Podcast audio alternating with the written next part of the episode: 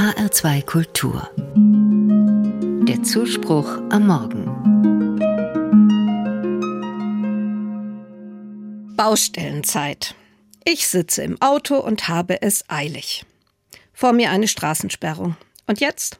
Wie komme ich zu meinem Termin?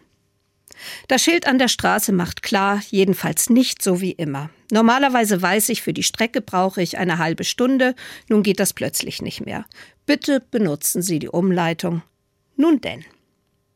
Ich wende mein Auto und fahre los, biege ab auf eine Straße, die ich nicht kenne. Mal schauen, wo ich lande. Einen neuen Blick auf die Landschaft habe ich jetzt jedenfalls schon einmal. Ich wusste gar nicht, dass es hier einen kleinen Bach gibt. Vielleicht könnten wir hier mal wandern.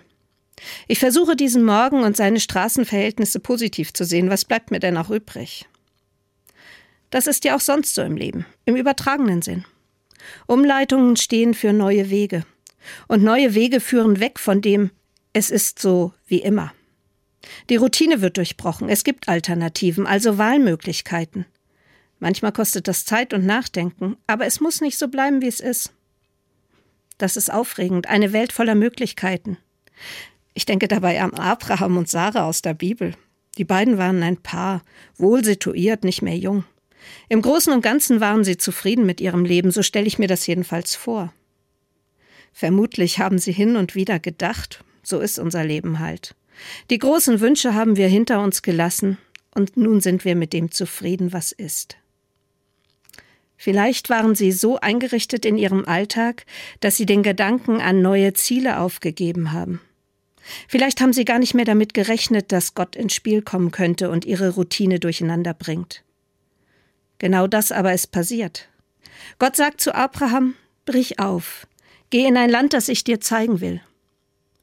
Und plötzlich haben sie Zutrauen und sie entwickeln die Kraft, anders zu leben als bisher, einen anderen Weg einzuschlagen als den gewohnten.